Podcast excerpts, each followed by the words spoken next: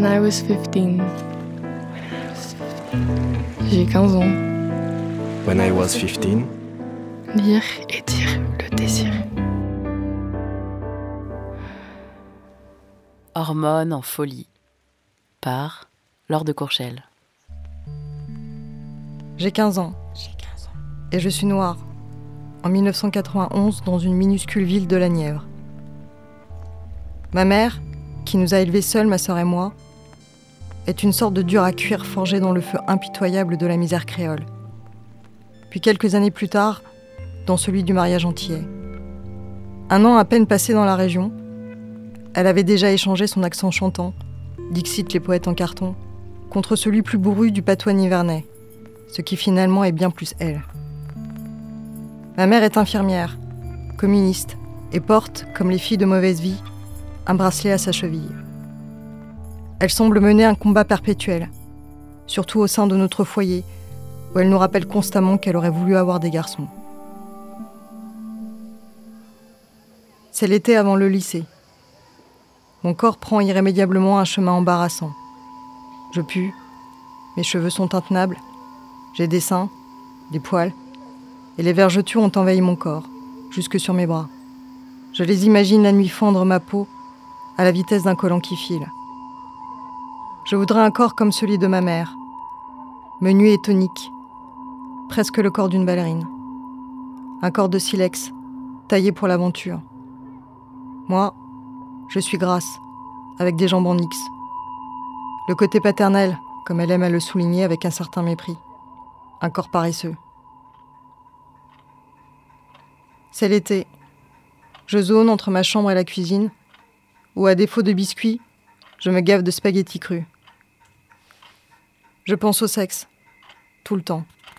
Je voudrais du porno, mais c'est pas le genre de la maison, et on n'a pas Canal+. Je lis et relis les passages chauds de certains livres, Jean Thompson, Stephen King, John Farris, dont je ne comprends pas tout, mais qui m'excitent pas mal.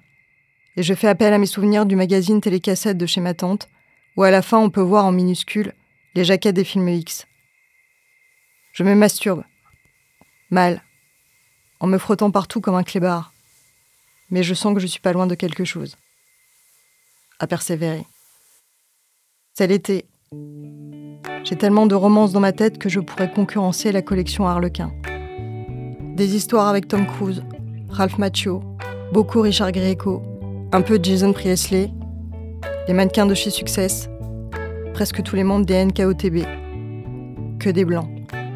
Et dans mes scénarios, jamais dégoûté d'embrasser une fille noire, de lui caresser ses cheveux infernaux, tous prêts à lui faire l'amour dans un fondu au noir. Gentil, amoureux, pas raciste, chimérique. C'est l'été. Les copains me manquent. Alors je relis le Club des Cinq, mais ça manque cruellement de cul. Le soir dans la cuisine, la fenêtre ouverte sur la nuit tiède, j'écoute Madonna et j'écris des histoires sur un cahier de brouillon mou. J'écris à la manière de King, Kerouac, Hinton, sur des héros en feu et bancal, mais le résultat est assez foireux. J'essaye de ne pas trop penser au lycée, ni à tous ces nouveaux murs que je vais devoir raser. Ce matin, j'ai trouvé, accroché à la poignée de ma porte, un faux AQS. Il est presque aussi cool qu'un vrai. C'est la façon brusque de ma mère de dire qu'elle m'aime. C'est la fin de l'été. J'ai 15 ans. Et je suis noire en 1991 dans une minuscule ville de la Nièvre. Je n'accueille pas l'avenir à bras ouverts, mais je ne les ferme pas non plus. J'avance, sur un tapis qui roule déjà. Que faire d'autre?